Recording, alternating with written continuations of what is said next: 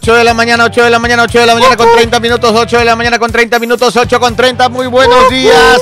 Iniciamos un programa más del Juego de las Noticias. Hoy es 20, 20 Día Internacional de la Libertad de Expresión. Muy buenos días a todos. Déjeme hablar. 20 de septiembre. 8 y 30, Paul Minuché, muy buenos días. Buenos días, mi querido director. Buenos días para todos los que están escuchando este lindo programa, el mejor noticiero radial y de streaming que pueden escuchar en la 95.3, eh, eh, eh, Sucre FM, en Sucre 700 AM, en Sistema 2080 y a través de todas las redes sociales. En YouTube estamos en el canal Sucre TV Online. Oiga, hoy con una reflexión, lo vamos a ir desarrollando durante el programa. Vele. Pero me acordé de estos murales que les cuento yo que veo en el metaverso. Ya. Y decía uno que me dejó pensando mucho de a veces los errores que cometemos. Los que hacen bien las cosas siempre se apalancan con el dinero para poder invertir.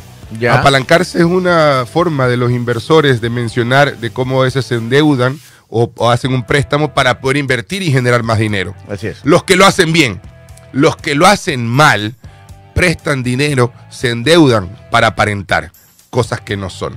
Así es. Piensen bien en eso en el momento de que quieran manejar su economía y manejar eh, el dinero de, el dinero de sus inversiones, porque a veces hay gastos innecesarios de cosas que nunca usan y que solamente sirven para aparentar o para querer figurar o para querer eh, o, o para querer este, mostrarse ante alguien que quizás ni les interese. 8 de la mañana con 32 minutos, 8 con 32. Así es, Paul Minuché. Oiga, y tocando ese tema, yo la tenía como última noticia, pero como no ha llegado, aquí llegó Pipo, acaba de llegar, pero como los demás Yo no han llegado, Vamos a desarrollar. sí. vamos a entrar. Pito Loco, muy buenos días. En el control de sonido ¿Qué pasa? y en el control de video no está Stalin Vacaciones Regato. No, no está el día de hoy. Hoy no nos acompaña, no sé qué le habrá pasado, no sé si es empanado tema de salud, pero bueno, ya está Pipo, arroba, acomódese bien Pipo, hasta eso. Vamos a dar una noticia, ¿ya está listo todavía no? No. Si quieres, acomode todos los equipos y de ahí arrancamos. Dice, Nací listo, dice. Ah, ya, bueno. A ver, hablando de ese dato que nos dio Paul Minuché, la frase positiva del día, vamos a dar esta noticia. En más de 40% de las operaciones con tarjeta de crédito solo se paga el mínimo de la deuda. Y estamos hablando de Ecuador. El reporte de ABC de las tarjetas de crédito, un estudio de la Asociación de Bancos Privados del Ecuador, Asobanca, y Aval Buró, muestra que entre enero y junio del 2023 el 42.7% de las operaciones con tarjeta de crédito fueron hechas a través de diferimiento que presentan intereses, mientras que el 13.5% de las operaciones a través de diferimiento que no incurren en intereses. El 42% de las operaciones con tarjeta de crédito se paga como crédito rotativo, es decir, pagando solo el mínimo, mientras que apenas el 1.7% realizando el pago, corri- co- el pago corriente. El pago corriente consiste en que cuando se realiza una compra, el tarjetaviente puede cancelar el monto total del consumo en la fecha de pago de la tarjeta, es decir, obtiene un financiamiento de intereses entre, el 15 y, entre 15 y 45 días. En tanto, el pago diferido se da cuando un tarjetaviente difiere el monto total del consumo en varias cuotas según su preferencia, que comúnmente son entre 3, 6, 12 o más meses El en, famo- en algunos casos tipo pago, el, podría, el, el pago podría incurrir en intereses. el famoso pago mínimo. El, sobreendeudamiento siempre viene acompañado o está eh, detrás de ese famoso pago mínimo. Cuando uno no paga el total de la deuda, va abonando y por el resto de la deuda se va generando un interés que se va acumulando y a final de año uno termina ahorcado. Así. Sí, uno claro, termina ahorcado. Porque consume más de lo que gana y solo paga el mínimo. Ahora, hay algunos casos en que consume más de lo que gana, es desordenado y todo, pero hay otros casos en que no hay. Se ha quedado sin trabajo Bueno, o, eso las- también. o- o su negocio no anda muy bien y usted se ve ahorcado y ya viene la, la mensualidad de la escuela y que salió un imprevisto y no tiene de dónde sacar. Entonces ahí es donde cae la tarjeta de crédito, caen las garras paga y después verá cómo, cómo va. Entonces, como no tiene, paga el mínimo, pero por, por, porque las circunstancias lo llevan a eso. Esa es una, una parte de las personas le sucede eso. Otra parte, sí hay los, los, desordenados, ¿no? Que consumen, consumen y después verán cómo pagan. Y- y pero, es una pero- muestra- pero es parte y parte. ¿ah? Es una muestra de, de cómo estamos en el país también, porque esto en el 2023, en el primer semestre, según lo que informan eh, este, Sí. las entidades, en el primer semestre fueron casi 2 millones de ecuatorianos o de tarjetavientes que hicieron consumos por eh, medio de 3 millones y medio de tarjetas de crédito. Y eso representó un incremento del 10.3% versus el año pasado. O sea, en el primer semestre hubieron 10.3% de ecuatorianos que incrementaron el uso de la tarjeta de crédito y de repente por lo que menciona nuestro director, de repente porque no están con trabajo, porque de repente no tienen el flujo eh, en- o no tienen el efectivo y tienen que usar la tarjeta para hacer compras. En algunos casos es por necesidad, en otros por desorden. Es que muchos te dicen, muchos dicen, como lo, lo mencionan los, los expertos, dicen no difieras cosas que puedes pagar como el supermercado y todo, pero si no tienes trabajo, ¿qué haces? Si no tienes que trabajo y tu gente tiene que comer, Exacto. saca la tarjeta. Tiene que ir a gastar y 200, poco a poco, 300 en, correcto. en las compras del mes de comida. Claro. Y, y- y dice, bueno, no tengo, ¿dónde No tarjetazo y cómo pago el este? No, mínimo, yo lo emprendo, emprendo en algo. Ya el otro mes podré ver cómo consigue y si no consiguió, se Sí, le sí. acumula. Correcto. Eh, Entonces, pero bueno, ya saben. Entonces, yo, yo ¿por qué hago este comentario? Porque eh, eh, los reportajes y la gente dice que sí, que sean ordenados. No, no es cuestión de orden. O sea, puede ser en algunos casos, pero no todo es cuestión de orden. ¿no? Las circunstancias. Yo lo hago por experiencia. Yo siempre digo que yo valoro más al que me dice me he equivocado, al que me dice no, yo nunca lo hago. Yo por experiencia. Yo también tengo ese problema con tarjetas porque me ha tocado Ah, había en momentos de en que- crisis. Que, no salen las cosas. Correcto.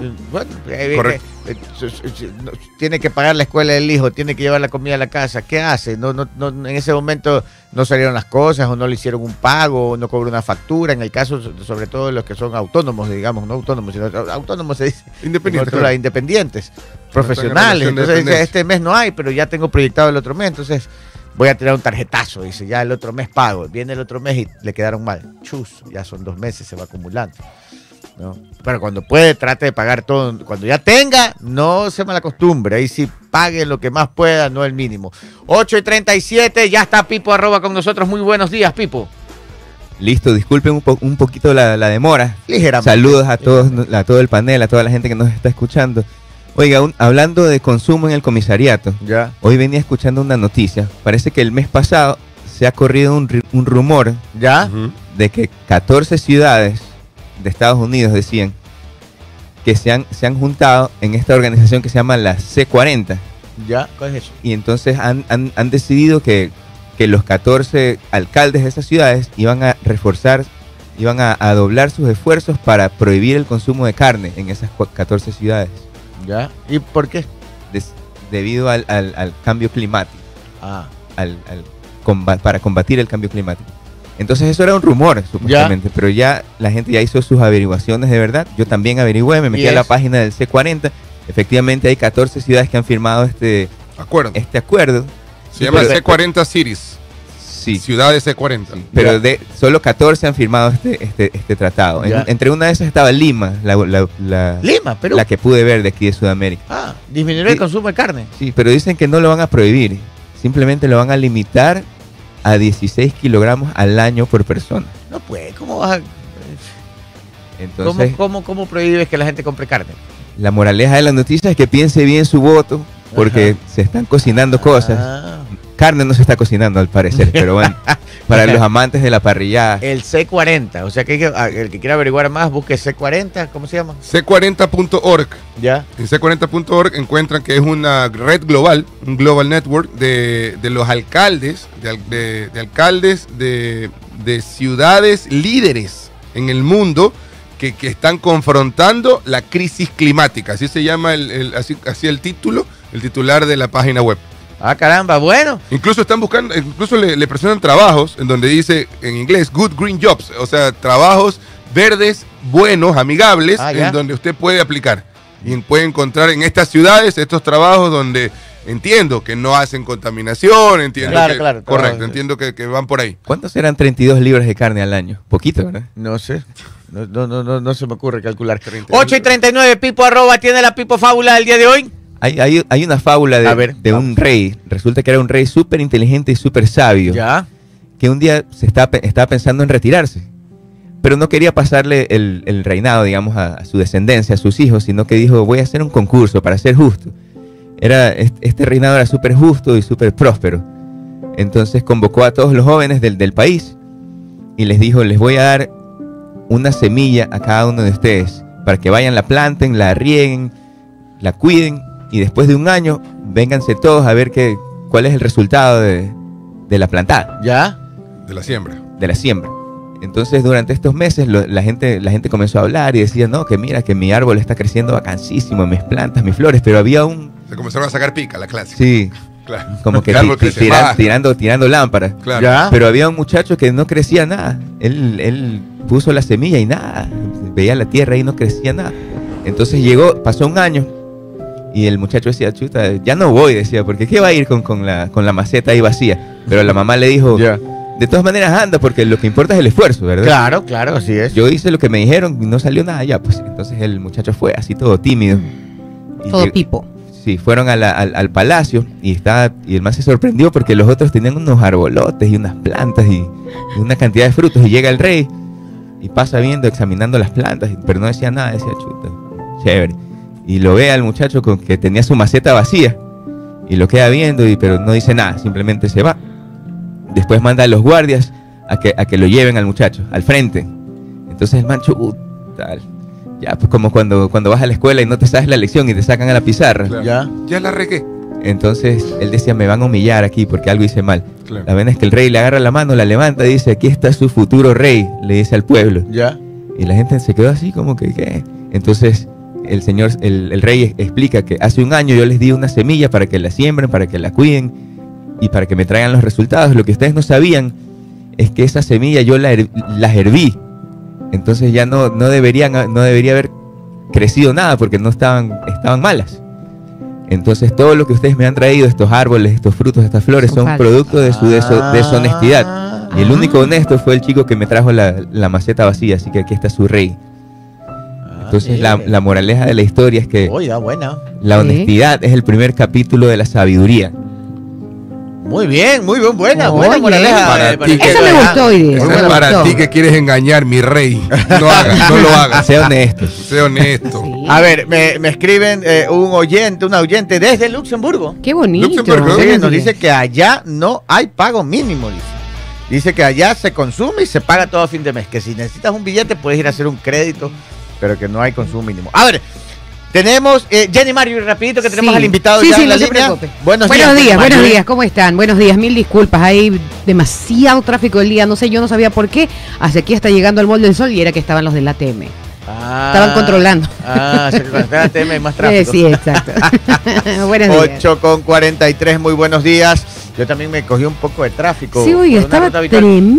Pero para mí la- me cogí en la Avenida de las Américas. ¿Pero qué ha sido? Ya. Hay un pedacito que se salen ah, por ahí por el Mall del Sol están arreglando una calle, pero bien, a una sí, están está arreglando bien, la calle pero- y ahí se han cogido un pedacito, un car- medio carril de la Avenida de las Américas y ya por eso se arma el. Ah, bueno. La gente frena para ver qué están haciendo. Ah, Claro. Sí, pero ya es con tema cultural más que, más que de generación de Ah, tráfico por la obra. 8 con 43. A ver, tenemos en la línea ya. Ya está en la línea. El día de hoy tenemos invitado a Luis Felipe Tillería, concejal eh, de Londres en Reino Unido, pero él es ecuatoriano. Ya lo entrevistamos aquí eh, este, este año también durante las elecciones, pero ahora lo tenemos, ahora está en Londres en este momento. Y ya está con nosotros Luis Felipe Tillería, concejal de Londres en Reino Unido. Muy buenos días, Luis Felipe. ¿Cómo le ha ido? Vemos que es de día todavía por allá. ¿Cómo está el clima por Londres? Buenos días. ¿Qué tal? Buenos días. Sí, bueno, este, son dos eh, cuartos para las tres aquí. Muy buenos días. Un saludo migrante a nuestros compatriotas que nos escuchan vía internet en Italia, España, Inglaterra, Estados Unidos y definitivamente en todo el Ecuador. Luis Felipe, ¿hoy está en su oficina o está en la oficina de concejal o en la oficina privada? En la oficina privada, Ah, ya. este, después de haber estado varios días ausentes, tuve- hoy tuve que venir pues a, a rescatar un poco el negocio, ¿no? Como, como toca. Claro, es que la función pública y la función privada no puede uno dejarla privada, porque después de que termina la función pública hay que seguir viviendo, ¿no? Así Correcto, es. correctísimo. Así es. Bueno, 8 de la mañana acá con 44 minutos. Luis Felipe Tellería es concejal de la ciudad de Londres, en Reino Unido. El día de hoy vamos a tratar dos temas. Tenemos una entrevista aproximadamente 10 a qui- a 15 minutos y vamos a tratar en dos, dos enfoques la, la entrevista. La primera parte, usted que es activista, eh, muy, muy pendiente de lo que pasa en Ecuador y también eh, un colaborador eh, de todos los ecuatorianos migrantes en la ciudad de Londres. Tengo entendido que usted los ayuda mucho allá. La pregunta va en ese sentido, el de los migrantes. Ahora vienen las elecciones, se van a repetir las elecciones. ¿Cómo usted ve esta decisión de repetir las elecciones en el exterior? Para asambleístas, ¿no?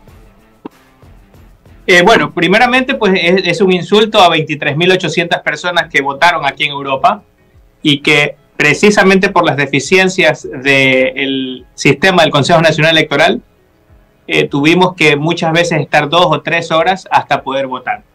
Definitivamente que hubo problemas y lamentablemente el CNE no jugó bien en esta novatada electoral con el voto telemático. Sin embargo, se tiene que respetar, a nuestro parecer, la voluntad de 23.800 personas que sí votaron. Pero lo más eh, preocupante de todo esto es que no pensamos que simplemente fue un error. Precisamente porque el CNE está tratando de perpetrar una narrativa de que la mayoría no votó, de que casi nadie votó. Y los números están en, la página web del CNE todavía. Eh, se habían inscrito 63 mil personas hasta 24 horas antes de las elecciones y aquí en Europa votaron 23.800 personas, lo que es lo que equivale al 37%. Es fácil hacer esa, esa división. El 37% de las personas que se registraron, ya que el voto es facultativo, pudieron votar. Si revisamos las elecciones anteriores, más o menos el promedio oscila entre el 30 y el 40%, con lo cual no hay nada anormal. Ya, esa parte Lo es clave. interesante eh, es que en Latinoamérica votó el 100%. De las personas que habían estado registrados votan el 100%. Ya. Con lo cual, esa narrativa de que casi nadie votó y por eso es que vamos a anular las elecciones, es que cae por su propio peso. Luis Felipe, esa parte es interesante. Usted nos está diciendo que de acuerdo a los números oficiales, el porcentaje de personas que votaron en el exterior es prácticamente el mismo que otras elecciones. Correcto. Correctísimo. El voto es facultativo, se registran 23, eh, perdón, 63 mil personas. De esas 63 mil personas, claro que hubo problemas y no pudieron votar todas las 63 mil personas. Votaron 23.800. Y si dividimos 23.800 personas que sí votaron para todas las personas que se habían registrado, nos da el 37%. Al, Ahora. al, al haber, Felipe, al, al- Felipe, al haber un, un voto electrónico que facilita la votación, en teoría debería facilitar la votación, a pesar de que en este momento, en este caso hubo problemas con la página web. Pero se estimaba que existan más votantes porque el moverse de una ciudad a otra para poder ejercer el voto, llegar a un consulado es complicado. Es complicado. Ahora, la, la- votación de ahora que van a repetir es hay que ir a un consulado. Así va a funcionar, hay que ir a un consulado. ¿Se estima que vote más gente o menos gente? Eh, bueno, lamentablemente la, la vez pasada había que pasar por un proceso de registración y luego había que votar. Lamentablemente como el sistema eh, no estuvo al nivel óptimo, votaron 23.800 personas solamente y se esperaba de que haya un récord histórico. Lamentablemente lo que está pasando ahora es que cuando se cae la narrativa de que no había votado la gente porque habían votado 23.800 personas, el CNE comienza a decir en su informe de que el problema es que habían muchas actas con novedad. Ah, y si bien es cierto, si uno re- revisaba eh, la página del CNE el día de las elecciones, habían el 75% de las actas que no habían sido subidas al sistema. Estaban las actas en físico, estaban las actas en digital, pero no estaban computadas. Y bueno, como yo todavía pues tengo mi, mi salsa guayaquileña, por si acaso, ya veía que del otro lado podían estar ah, haciendo alguna triquiñuela y uno como buen guayaco se cruza la vereda antes de que le roben, ¿no? Ya, así es. y nos comenzamos y nos comenzamos a bajar todas las actas. Y gracias a Dios, las actas todavía están públicas. Espero que después de la entrevista no la no quiten el acceso. Entonces, uno tiene en todas las actas una segunda página donde está la firma de los delegados, está la firma del presidente de mesa y hay un espacio para observaciones. En todas las 380 80 actas no hay una sola acta que tenga en la segunda página ninguna observación. Entonces uno comenzaría a preguntarse, si no tienen observaciones, ¿cuál era la demora en subirlas? ¿Por qué no se subían esas 75% de actas que en su segunda página no tienen ninguna observación? ¿Por qué se las consideraba con inconsistencias? Y cuando vemos que la OEA simplemente acoge el informe del Consejo Nacional Electoral, donde se dice que el 75% de las actas presentaban inconsistencias, quizás ahí viene la suspicacia y uno dice, bueno, quizás era un mando medio que simplemente no subía las actas para dar esa legitimidad al Consejo Nacional Electoral de simplemente decir hay que repetir las elecciones. Porque no había ningún inciso legal que permitiera que se repitiesen las elecciones porque la gente aparentemente no había votado. Segundo, la gente sí había votado, 23.800 personas. Y tercero, las actas, que aparentemente dicen ellos que tienen novedad, cuando uno las revisa una por una, ninguna tiene novedad, ninguna tiene novedad, ni una sola.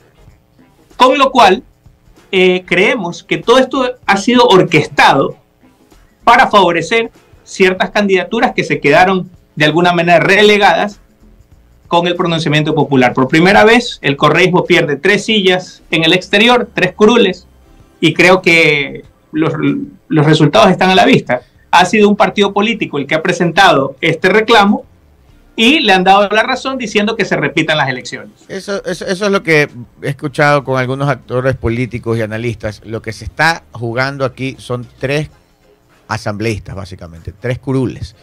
Eso es lo que se está peleando aquí y se está tratando de conseguir. Correcto.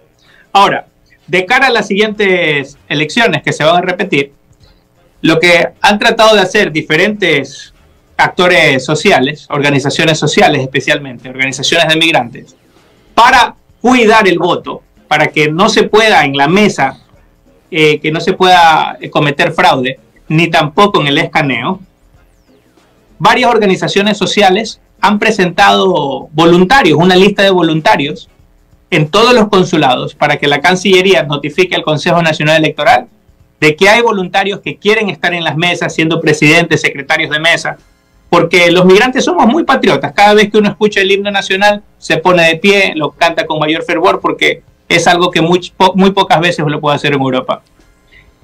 Y de lo que tengo entendido, hay un grupo de cerca de 3.000 voluntarios entre Estados Unidos y Europa que han ido al consejo, al, al, a los consulados, para registrarse para ser presidentes y secretarios de mesa.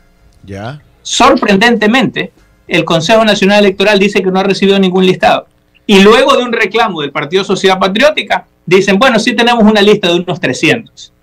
¿Qué pasa con los otros 2.700? ¿A qué banderas eh, pertenecen? ¿Por qué a la sociedad civil que trata de decir, bueno, nosotros somos independientes, queremos ser los veedores de este proceso electoral, queremos estar allí para presidentes de mesa, secretarios de mesa, no lo toman en cuenta. Con lo cual, hay muchísimas coincidencias que comienzan a despertar dudas de si es que este proceso electoral realmente va a ser transparente. Bueno, constitucionalmente y le- legalmente no se puede hacer una elección de asambleístas en la segunda vuelta. La, norma marca que es en primera vuelta. Pero bueno, desde ahí ya, ya, ya hay un cambio, digamos, lo más visible desde ahí y, y aparte todo lo que usted nos ha comentado. Ya se anuncia un juicio político para, para los vocales del CNE. Ya lo han anunciado un- el bloque de Construye, ya lo han anunciado. O sea que esta asamblea que viene arranca, va a arrancar fuerte y va, va, se, va, contra, va, va a tratar de, de un poco buscar sanciones por este tipo de decisiones. Ustedes sienten, como pues, usted, usted también es migrante, usted está allá, a pesar de que es una autoridad importante en la ciudad de Londres, pero también es migrante ecuatoriano. ¿Usted siente que los están escuchando? ¿O, siente que, que- que- sus- los reclamos, la, la- la- la- inclusive hasta, hasta los reclamos formales est- están siendo atendidos por el? CNE? Definitivamente que no. Yo creo que aquí lo único que está tratando de hacer el CNE es de hacerle el juego a un partido político que necesita exactamente tres curules para lograr una mayoría. Con lo cual, eh, nos damos cuenta de que si es que algo nos quedaba a los migrantes, que era el poder del voto, se está vulnerando el poder del voto. 37% de las personas registradas fueron a votar aquí y nos dicen que ese voto no vale. Esta parte. Hace 23 años hubo un periodo bancario porque de alguna manera ese saldo que tenían muchos migrantes en el banco les dijeron, bueno, ¿sabes qué? Esa plata ya no vale, está congelada. Hoy nos han congelado el voto, después de 23 años. Hay un feriado electoral. Con lo cual vemos que somos la última rueda del coche y creemos que eso tiene que cambiar. Afortunadamente en esta segunda vuelta también habrán elecciones presidenciales y nos damos cuenta de que hay una opción que representa el cambio, que representa alejarse de todas estas triquiñuelas políticas y en ese sentido creo que muchos migrantes se, van a favorecer por esa candidatura. Hablo de la candidatura de Daniel Novoa y Verónica Val. Em, e, e, e, esta parte que usted dice es clave, porque este, este podría ser el fondo de todo. ¿Nos puede explicar cuál es su lectura y cuáles son los, los números que usted maneja cuando nos dice que lo, que lo, que se está jugando aquí son tres curules y precisamente son las tres curules para ser mayoría? ¿Cómo están los números para llegar a esa conclusión? Eh, bueno, eh, si es que si nosotros nos damos cuenta cuántos votos tiene el Partido Social Cristiano y cuántos votos, cuántos asambleístas tiene el, movimiento Revolución Ciudadana, nos damos cuenta que le hacen falta conjuntamente tres curules para lograr 70 votos. Asumiendo que haya un pacto, que lo ha desmentido el exalcalde Nebot, que haya un posible pacto entre el social cristiano y, Revolución Ciudadana. Sin embargo, nos damos cuenta que la historia nos dice que sí han pactado en el pasado. Con lo cual, para que Revolución Ciudadana pueda hacer un pacto sencillo con uno u otro partido, con un solo partido, para lograr mayoría le harían falta tres votos. Si es que no tienen esos tres votos, se les complicaría porque tendrían que hacer eh, acuerdos con más de un partido y comienza a complicarse, ¿no? Ahora, nosotros somos defensores de que para evitar situaciones como estas, tendríamos que aumentar el número de asambleístas. Yo sé que en Ecuador se trata de reducir el número de asambleístas, pero tomemos, por ejemplo, a la ciudad de Londres. En la ciudad de Londres hay 100 concejales.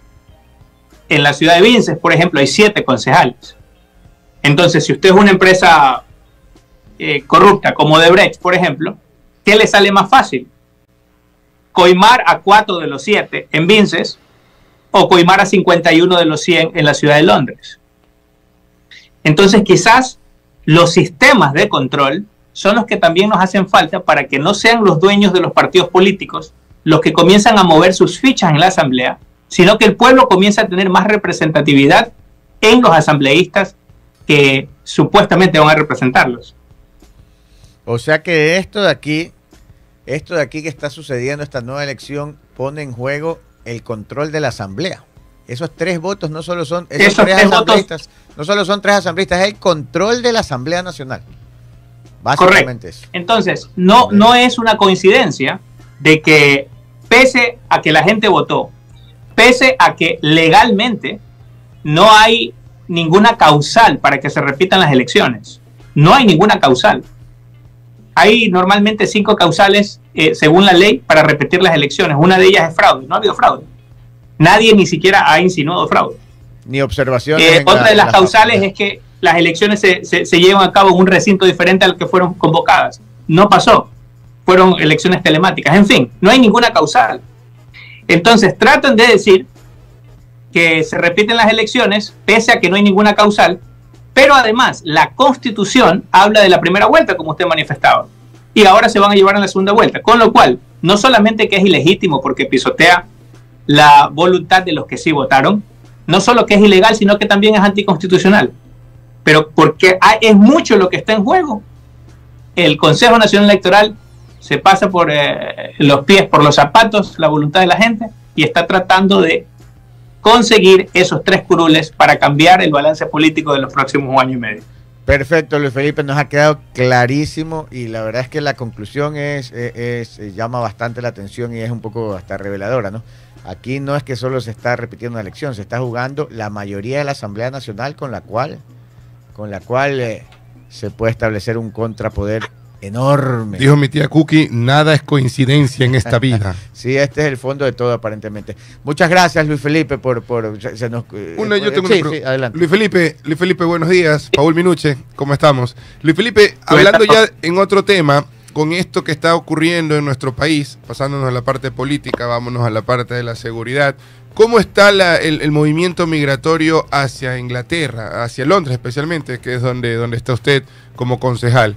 Del ecuatoriano hacia Londres. ¿Ha habido un incremento? ¿Cómo, es, cómo está la situación de, de- los que están saliendo del país por seguridad?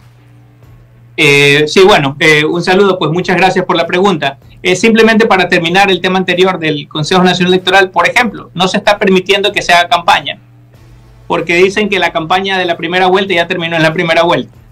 Y eso hace que los candidatos que están tratando de repetir las elecciones, que están tratando de repetir, captar el voto, tengan una desventaja, precisamente porque el CNE está dando una limitación a que se pueda hacer campaña.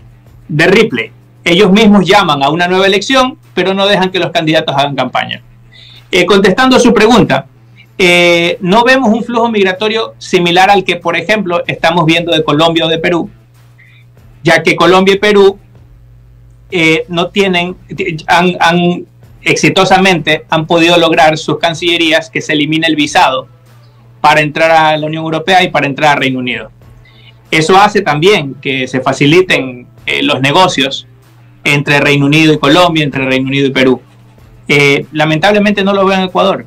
Y yo creo que el tratado bilateral que se firmó en el 2019 en el, en el gobierno de Lenín Moreno fue un tratado de comercio y quedó muy incompleto. Hoy estamos dándonos cuenta de cuán incompleto quedó. Yo creo que no solamente tenía que haber sido un tratado de comercio, sino un tratado de inversiones, especialmente para que los capitales que existen en la City de Londres, en el resto de Inglaterra, puedan llegar al Ecuador, y un tratado de movilidad laboral. Porque en ese momento Reino Unido se quedaba sin una gran fuerza laboral, que eran los jóvenes de la Unión Europea, y esa era la oportunidad también para que muchos jóvenes ecuatorianos que vinieran a estudiar pudiesen trabajar o para profesionales ecuatorianos que quisieran tener otras eh, vías de desarrollo consiguiendo empleo fuera.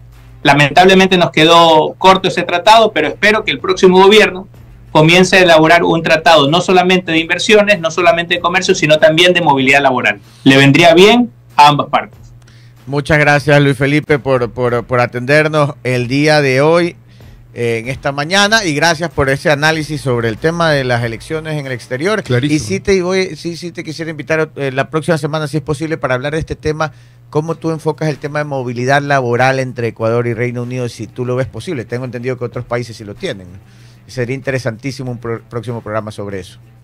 Claro que sí, a las órdenes. Muchísimas gracias, muchísimas gracias Luis Felipe. El día de hoy estuvo con nosotros el concejal de la ciudad de Londres, Luis Felipe Tellería, quien Tillería. es eh, Tillería, quien es ecuatoriano, residente en Londres y a su vez es una autoridad de la ciudad. Él es concejal, pero es muy activo en los temas de ayuda hacia los ecuatorianos que emigran hacia el Reino Unido y también muy activo en los temas de la política en el exterior. Por eso es que está tan enterado y como migrante también él pues reclama por la, la repetición de los votos. Me ha dejado algo interesantísimo. Yo sabía que eran tres votos los que se estaban jugando, pero en el análisis de él es verdad. Aquí Tres lo que se está jugando es la mayoría de la asamblea. Y usted Claro. sabe que con mayoría en la asamblea Claro, el poder. el poder, El poder total y absoluto. Power. Y, y- y en el contexto, ¿no? En Sí, este año y medio que queda, de, de- de- que, que va a ser de gobierno, el nuevo gobierno. Eh, prácticamente va a ser año y medio, cinco meses para medio sentarse y un año de campaña para la siguiente. Entonces en ese año de campaña lo que van a hacer es que le van a hacer oposición Ah, para sí. tratar de, O sea, podría repetirse algo parecido a lo que sucedió con el presidente Lazo. solo que no lo van a votar porque ya no se puede. no, pero, pero, pero, el no dejarlo gobernar. Oposición brutal Total. para disminuirlo y tratar de elevar su imagen. Qué horror. para- y, y así que, si es de esa manera, no queremos ser pájaros de mal agüero, pero seguiremos. Está como, el- como el meme, marica. Ya. así ya. Seguimos ahí mismo No nosotros. se ve buen, buen ambiente. 9 y 4, corte comercial. Volvemos enseguida, no se vaya.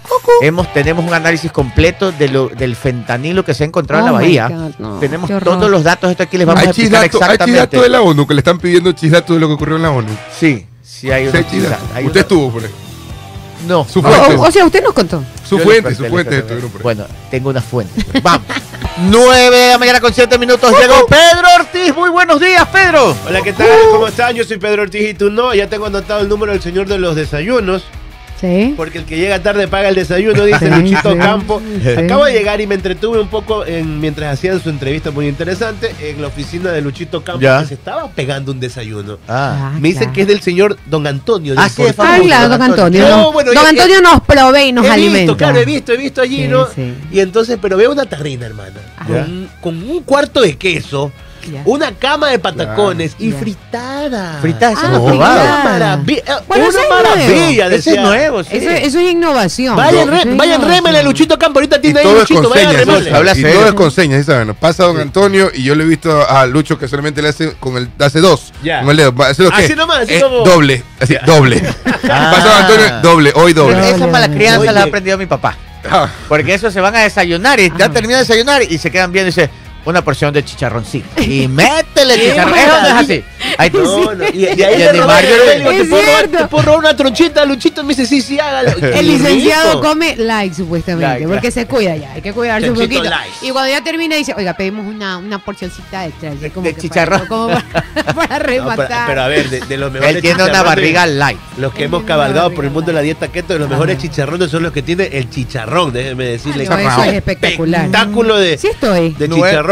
Y si usted está comiendo solo proteínas y le entra al keto, déjeme decirle que, aunque la gente diga lo contrario, esa grasita animal eh, freída en grasita animal es buena para usted. 9 y 9, saludos a Andrea Aguilera que nos escucha desde Andrea. Manaví. Fuerte abrazo a Manaví, como extraño ahí ese restaurante, eh, el Lindo Montubio. Manaví. ¿Han ido a comer al Montubio? En Manaví. En Puerto ¿Dónde? ¿En qué Viejo. parte? en Ah, Puerto no, Viejo. Viejo no. Eso es una maravilla, pues el Montubio. Sorry, el que se pone bravo cuando cuento, pero tengo que contar. Claro, En pues. Manaví, en Puerto Viejo, el restaurante El Montubio, en Chone, la fritada chonera, qué maravilla. Qué Alerta de trompudo. Oiga, ¿se acuerda cuando usted fue al viaje con nosotros cuando fuimos a Chone? Sí. ¿Te acuerdas que fuimos toditos? Sí, sí. Es que somos amigos de la familia, entonces fuimos toditos, toditos, pero éramos unas cuatro familias y vamos a Chone a, un- a una heladería. ¿Ya?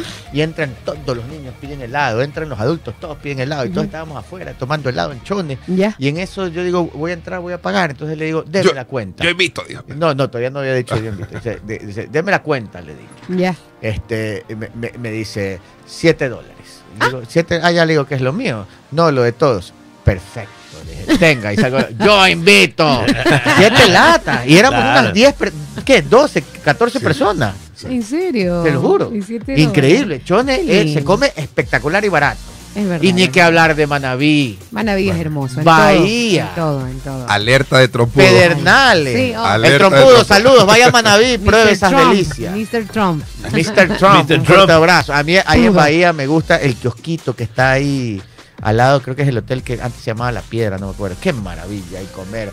Y cuando la marea sube, el mar casi que lo rodea. Eso es una maravilla, un kiosquito, es un huequi- una hueca y un Ya. ceviche. Ay, qué En bueno, la comida manavita es Bueno, ahora espectacular. continuemos. Vamos Todo con la pri- espectacular. Lindo Manaví. Gonzalo Cabrera, buenos días. Sociólogo. Wilson Eduardo, muy buenos días. Mercy Fajardo, buenos días. José Sanay, buenos días. Barce Luis, buenos días. Y hay muchísimos saludos, no me voy a alcanzar. Luis. Frida Soul ya está aquí. sí, Fernando sí. Sánchez, buenos días. Wilson Orrada, buenos días. Jenny Marjorie, vamos con las recomendaciones Sí. y vamos a hablar del fentanilo. Ok, Tenemos recomendaciones exactos. importantes. Hoy es el día perfecto para ganar. Regístrate en sportbet.es y te obsequiamos 5 dólares para que empieces a jugar y pronosticar. Son 5 oportunidades de ganar en tus deportes favoritos que solo Sportbet te regala. ¿Qué esperas? Regístrate hoy mismo porque en Sportbet la mejor jugada... La haces tú. Sí, señor. Y si tienes problemas al respirar o si crees que tienes problemas cardíacos, Sanusmed, quinto piso de la Torre Médica 5, junto al Hospital Alcibar. Puedes separar tu cita médica al 096-802-1255. Recuerde que en Sanusmed Sanusmed. los queremos sanos. 9 de la mañana con 12 minutos, 9 con 12. A ver, vamos con la del fentanilo y después les damos los chidatos de la ONU y del viaje importantísimo que está haciendo Guillermo Lazo. Claro, ¿ah? claro. Si usted cree que solo se vio con Bill Clinton, está muy equivocado. Vuelta, los Lejos de la realidad. Vamos con el fentanilo. El fentanilo hallado en la bahía de Guayaquil es de uso médico. Las siete ampollas de fentanilo decomisadas por la policía en la bahía de Guayaquil el 18 de septiembre perdón, del 2023 es de uso médico legal y no el contaminado con precursores químicos que consumen los adictos.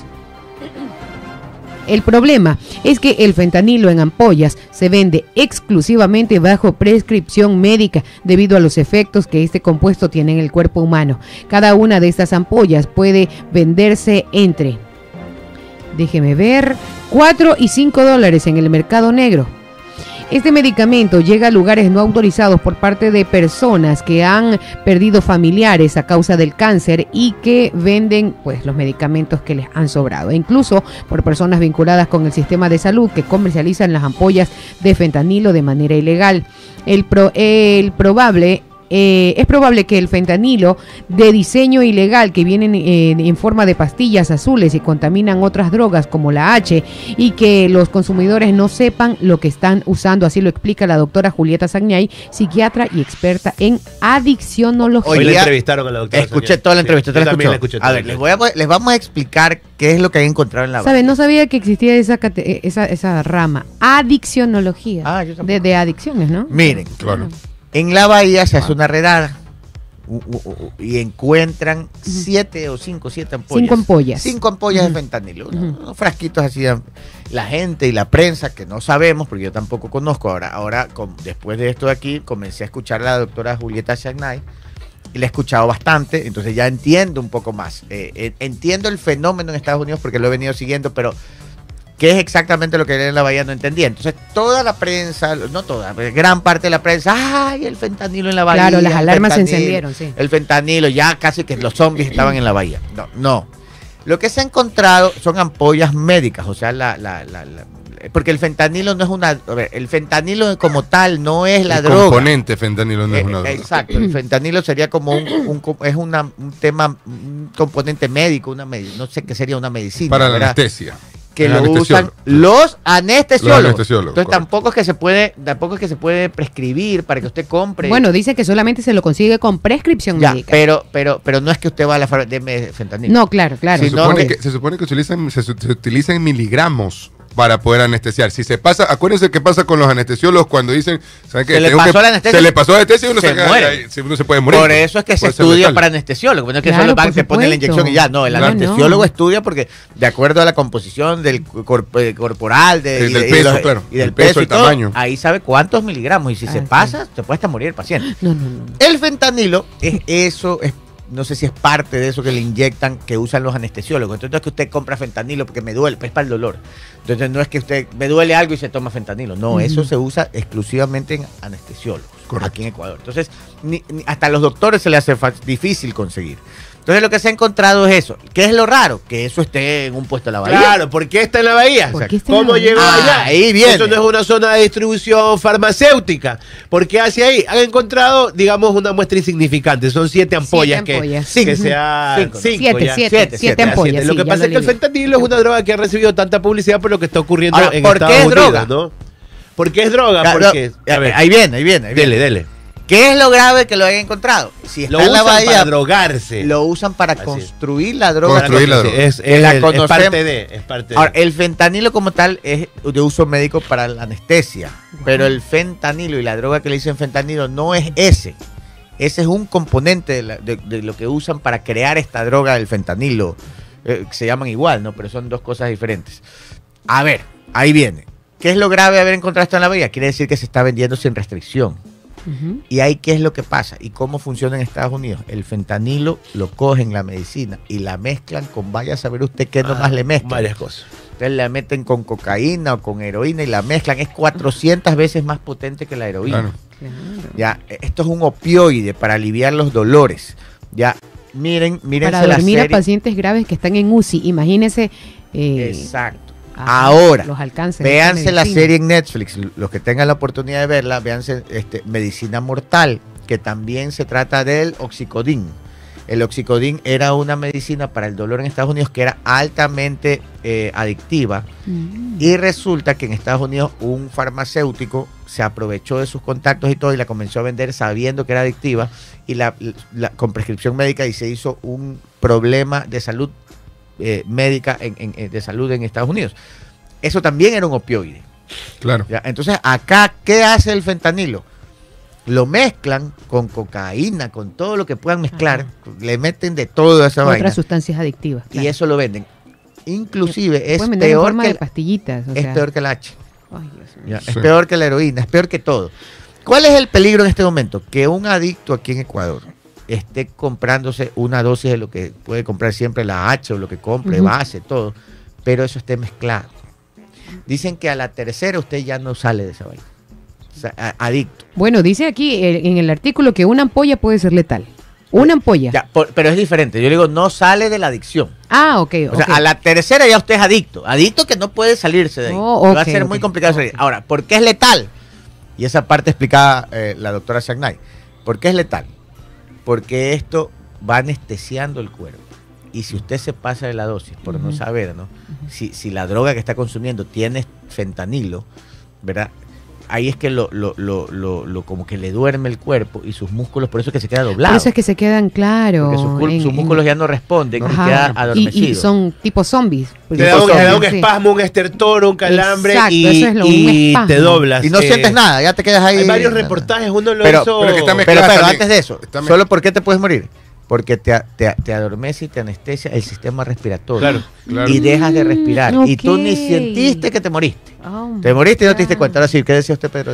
Sí, este, hay varios reportajes, puedes verlos en, en YouTube, algunos a profundidad, que Estados Unidos ha optado por tener brigadas callejeras para salvar de la sobredosis a la gran cantidad de eh, consumidores que están, eh, eh, cons- están bueno, están eh, pegándose la fentanilo en los parques. Yo creo que las políticas de permisibilidad no, no midieron esta, esta pandemia y como siempre yo digo más, la pandemia del COVID colaboró eh, bastante y tú ves en los parques regados por todas partes. Diego Arcos hizo una, eh, un video que lo subió en sus redes, Diana Monroy también ha hecho este un, un- un reportaje ahora que está trabajando en, en- en Univisión y ya tenemos acceso creo que por primera vez tan de cerca a una comunidad grande de adictos porque es público, están en las calles, están Sí. en las veredas, Sí, sí. están eh, doblados, gente que está en la indigencia, gente que Y cobra cada vez en más ciudades. Claro, gente que cobra beneficio del bono del Estado y que lo utilizan para esto. 9 y Y 19. hay brigadas, ¿sabes qué brigadas que van por ahí, no? Y van identificando quién tiene sobredosis y se acercan. Y ellos tienen Sí, sí, la droga para, re- para revivirlos de la Hay sobredosis. en una especie de Sí. antídoto, pero que no los cura. Solo lo, No solamente lo saca de lo que Lo puede ser la posible muerte en estado. ese momento, ¿no? 9 y 20. ¿Cómo se llama? Da, esa de ahí. Pero aquí no existe. Esa, eh, aquí no hay. Bueno, ve- 9 y 20 para concluir con este tema. Eh, esto tiene un, un- un- los días de cómo se llama el efecto. Ay, el efecto cuando no, no, no has consumido y. ¿Cómo se llama? Claro, este. Ah, caramba, se me hacía, ¿o qué? Ah, No. cuando, cuando no has consumido. Abstinencia, el síndrome de abstinencia. El síndrome de abstinencia. correcto. Ya. Dicen que normal, que aquí es mínimo. A los pocos días ya estás con un síndrome terrible de abstinencia. ¿Y qué tiene este síndrome de abstinencia? Como el fentanilo eh, ataca los nervios para evitar el dolor, te da dolor. Entonces te duele el cuerpo. Dice que no, no, no soportas ni que te toquen la piel. Entonces Wow. la desesperación en el síndrome de abstinencia viene inclusive con un dolor, dolor intenso dopado. hasta de la piel. Claro. Te duele la uña, te duele todo. Ya dicen que es terrible, que es Terrible. y que esto se cura en hospitales. Esto no es que es en clínicas de adicción, no Dios tiene que ir al hospital porque tiene- el, el Nuestra sociedad no está para esto. No estamos o sea, ya listos. no, no, no, ya No no, ya no, no damos abasto No para estamos esto. listos por eso. No, definitivamente. Pero bueno, no. ¿se acuerda que un día conversamos, este, mi Hoy, querido director, sí. acerca, de- ya se están en Estados Unidos, conozco, conozco, de, de casos muy cercanos, de clínicas, de clínicas que para evitar esto, porque los opioides están en la terapia del dolor, porque en la terapia del dolor, después de una cirugía, eh, se lo utiliza para poder adormecer y como uno lo abren y, y- desinflama y, o, eh, y hace todo este efecto, la- la- los opioides, hay clínicas en Estados Unidos en donde están u- u- usando ya dispositivos para evitar la terapia del dolor, para evitar que el ser humano tenga contacto con, eh, con un líquido que le pueda producir... pueda producir esta nueve- adicción. La, la adicción a los. A los Ya salgamos del tema, también. señores, porque ya, ya- No, ya- ah, Somos solamente- en drogas legales e ilegales hoy. Solamente para finalizar, el fentanilo porque es la droga y lo que consume nuestra sociedad, pero ¿qué otros medicamentos encontraron allí que no son de venta al Ah, sí, es público? no pudieron cerrar Porque, tampoco, ¿no? claro, porque el fentanilo, wow, fentanilo y todas las alarmas se encendieron, pero seguramente encontraron otros medicamentos que no tienen absolutamente nada que hacer allí y deberían de ejercer más control. 9 de la mañana con 29 minutos, 9 con 22. 9 con 22, 9 con 22. Vamos a la siguiente noticia. Y vamos con más información, 9 de la mañana con 22 minutos. ¡Cucu! Saludos para Poconos Mountain, Pablo Barrio Nuevo. Qué lindo Pocono. Poconos Mountain. Ya, hasta ahí Ya, nomás. hasta ahí no, nomás. no comento más. ya, vamos. El SNAI dice que no sabe cómo entraron los equipos de grabación para el video musical de alias Fito. Si el SNAI no sabe, Pero vamos si no a sabe saber cómo entran las drogas, cómo entran las armas, cómo entran- ¿Qué vas a? Señor, a las cárceles no solo ingresan armas, drogas y dinero, sin que las autoridades lo vean. También entró todo un equipo de producción de cámaras de alta calidad a la cárcel regional del Guayas, donde hay presos de máxima seguridad, sin que el Servicio Nacional de Atención Integral a Personas Adultas Privadas de la Libertad y Adolescentes Infractores, SNAI, esté enterado. Las cámaras filmaron a Adolfo Macías Villamar, alias Fito, protagonista de un videoclip de la canción que habla de él y de su liderazgo Un corrido, al frente de la banda narcocriminal Los Choneros. Claro, en el video se observa al procesado por delitos como asesinato al interior de la cárcel regional del Guayas junto a otros presos. Eh, se lo ve también leyendo o solo mirando al infinito. Oiga, eh, eh, el duro, ¿ah? El duro, Así ese es. un corrido como los grandes le Se hicieron, lo ¿ah? canta la hija, si ustedes se pueden Ay, dar, verdad, dar la hija. Claro. La voz es de la hija. es y ella dice, y tu hija, o sea, está ahí, ¿no? Es, es como un regalo que le ha hecho la hija con estos artistas eh, a, a su papá. Es inadmisible, definitivamente. Bueno, pero que espérate, que, le hagan un corrido a cualquiera, le pueden hacer una canción, lo que sea. Lo inadmisible y lo loco es que, que lo el filmaron el protagonista. video dentro de la regional, de la cárcel. A menos que tengan un Con programa, cámaras y todo. a menos que tengan un programa de rehabilitación dentro de la cárcel que incluya Ah, audiovisuales. bueno, ahí sí. ¿no? Así como en la piscina de tilapia, ¿no? Que Claro, la piscina de tilapia tenía su- Ya, tenía su proyecto.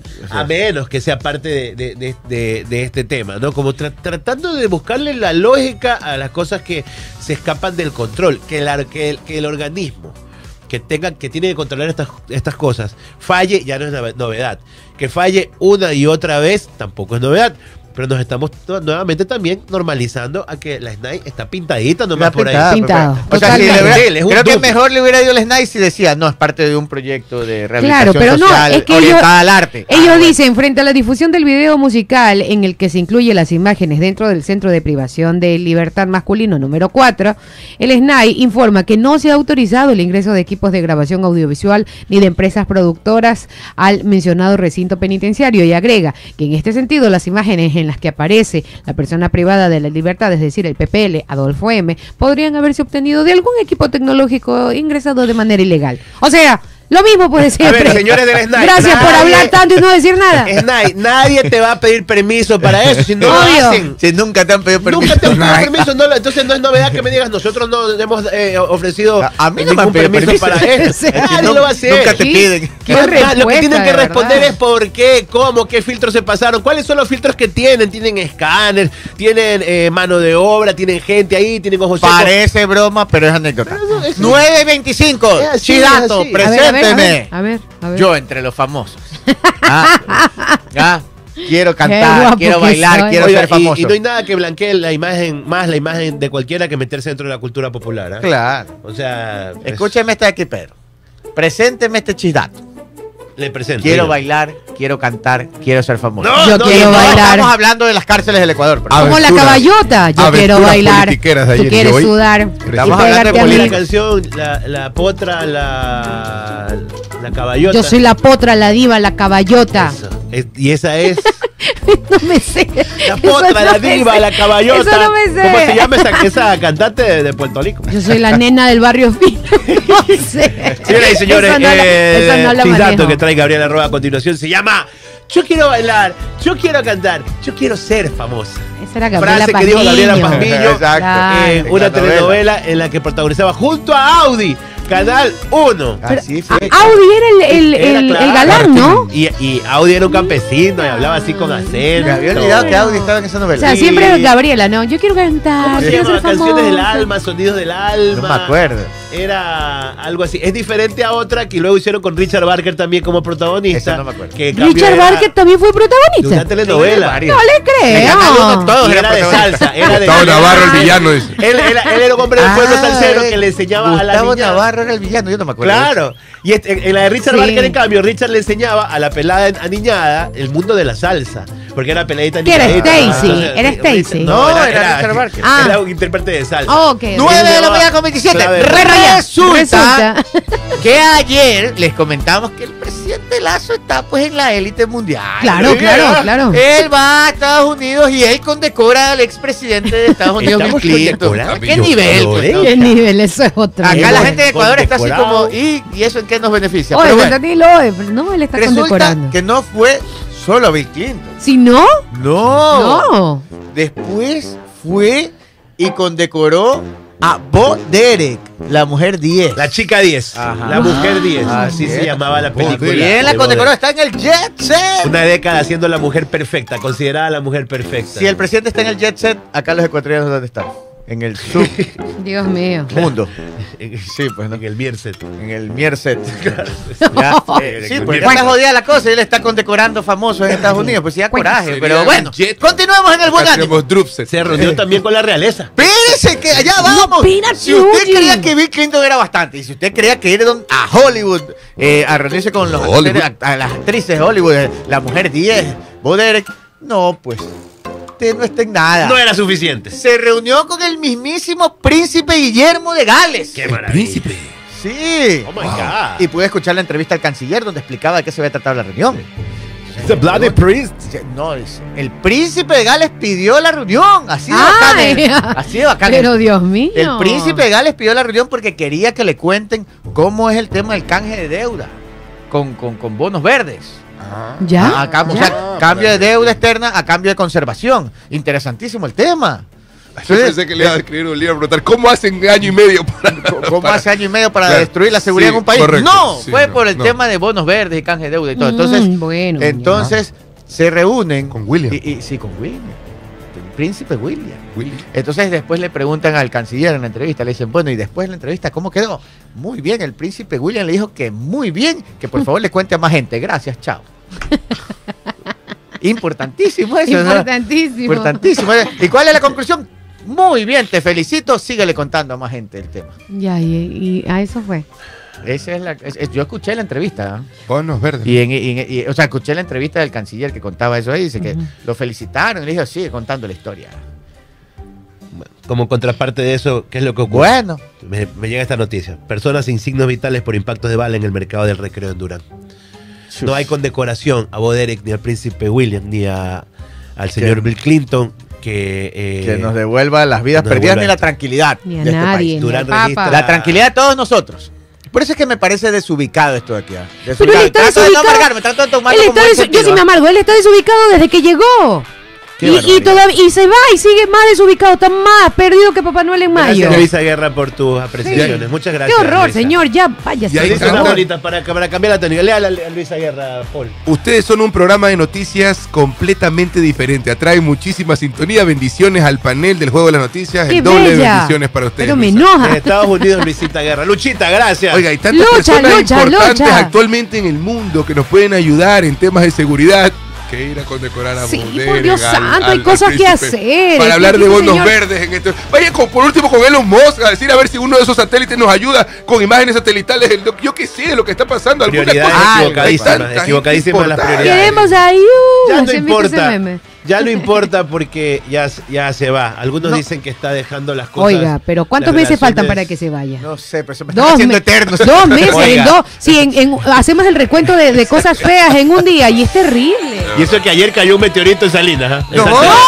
¡Ya! ¿No han visto la noticia? No, cayó un meteorito. No puede ser que no hayan visto la No. noticia. Cayó Dios ya, meteorito. Dios ya elige otro guerrero. escuchado la frase que me cayó un arena. En meteorito. la arena está el hueco Oh, ahí. Claro. Así, como que dame una señal. ¡Boom! Cayó un meteorito ahí en- Somos los Punta- guerreros favoritos en Punta Carnero, no, Punta Blanca. Eh, sí, en Punta Carnero. En Punta Carnero. De guardia estos guerreros. Estos Oiga. guerreros quieren cambio de guardia. Oiga, un saludo sí. para Gregory Calderón, que también está en sintonía. Un abrazo para él. Nos vamos. Nos despedimos. Ya, chao, este mañana. Hasta mañana. Chao.